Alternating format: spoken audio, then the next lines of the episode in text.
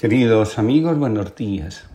Comparto con ustedes la reflexión del día de hoy titulada Zanahorias. Narudín fue enviado por el rey a investigar sobre la sabiduría de varias clases de maestros místicos orientales. En todos los casos, le contaron todos los milagros y dichos de los fundadores y maestros de las escuelas, muertos hacía ya tiempo.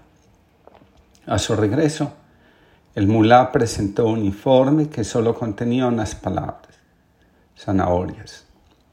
El monarca lo hizo llamar a su presencia para que diera una explicación sobre esto. Narudín dijo, la parte mejor está enterrada. Por el verde muy pocos saben, excepto los expertos, que hay anaranjado bajo la tierra. Si no se trabaja por ella, se deteriorará.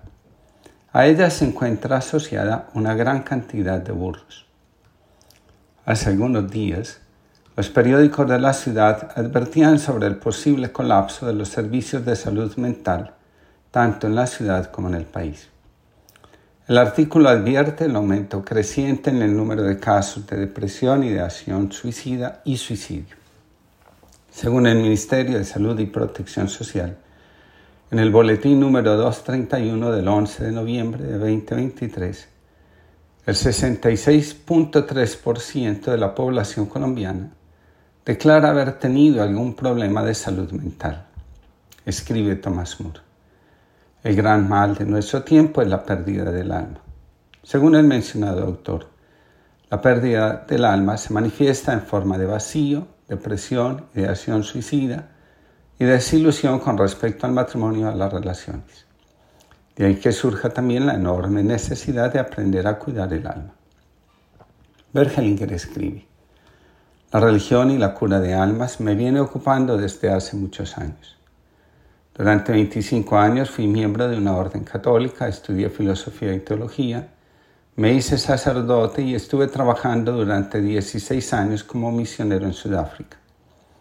Muy pronto me di cuenta que muchos métodos psicoterapéuticos raras veces alcanzan los estratos más profundos del alma. Esto se debe a que bajo la influencia de la filosofía occidental de desde Descartes, se le adjudica al sujeto y al yo un valor que aísla a las personas de su entorno, de sí mismas. De nuevo dice Moore, pero cuidar el alma no consiste en buscar una existencia ideal, libre de problemas, sino permanecer en el presente, cerca de la vida tal como se presenta, otorgando un espacio a la espiritualidad mediante el ritual y la belleza.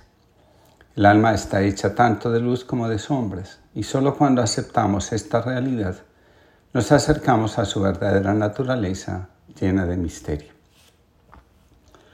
Muchos creen que basta con poner al yo en el centro de la vida psíquica para poder gozar de una buena salud mental. Pues bien, el psicoanálisis nos enseña que el yo es la única instancia de la psique sin contenidos propios.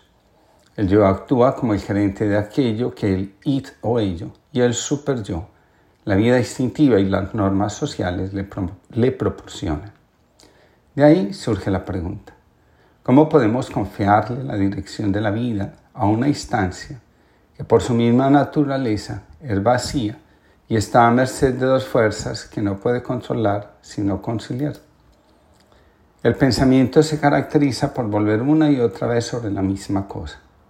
Solo en la medida que ponemos el alma en el centro, logramos construir una vida con sentido y conectar con, la auténtica, con lo auténticamente real y profundo. Cuando entramos en contacto con el alma, también lo hacemos con el impulso creador. Escribe Jung. Si se consiguiera suprimir de un solo golpe todas las tradiciones del mundo, en la siguiente generación volverían a empezar de nuevo toda la mitología y la historia de la religión. Solo unos pocos individuos, en épocas de una cierta soberbia intelectual, logran rechazar la mitología la gran mayoría no se libera de ella jamás. Toda la ilustración del mundo no sirve aquí de nada. Lo único que ella destruye es una manifestación pasajera, no el impulso creador. Cuidar el alma significa entrar en contacto con lo profundo, atreverse a descender a aquellos lugares del alma donde habita realmente el misterio, no para apropiárselo, sino para contemplarlo, dejarse moldear y configurar por él. Podemos vernos influenciados no solo por las fuerzas provenientes del yo, sino también por el destino de los miembros excluidos del sistema, por las dinámicas desordenadas de relación de la familia de origen, los complejos familiares e individuales, los arquetipos, la decisión psíquica o la disociación, también son fuerzas que actúan tanto a favor como en nuestra contra. El destino, lo que estamos llamados a hacer, tiene un lugar en nuestra vida y biografía. Las emociones juegan también su papel en nuestra vida psíquica. Lo verdaderamente efectivo no es lo racional, sino lo afectivo. Así lo ha mostrado la psicología profunda y la sistémica. También tienen su lugar nuestras imágenes de Dios y nuestras actitudes frente a las experiencias y enseñanzas religiosas. El mundo del alma es mucho más complejo de lo que podemos imaginar. En la medida que conectamos con nuestro centro interior, donde habita el misterio, y damos orden a nuestro mundo afectivo, podemos atrevernos a decir que llenamos la vida de sentido para salir del marasmo que provoca la depresión, la ideación suicida y el deseo de renunciar a vivir porque nos falta la esperanza. Enséñame, Señor, a vencer el miedo, al silencio, porque me da pereza, porque me incomoda, cuestiona y reta, porque no sé qué me espera, porque el corazón transita caminos inciertos en los que fluyen sin control mis sentimientos y me esperan voces acalladas largo tiempo.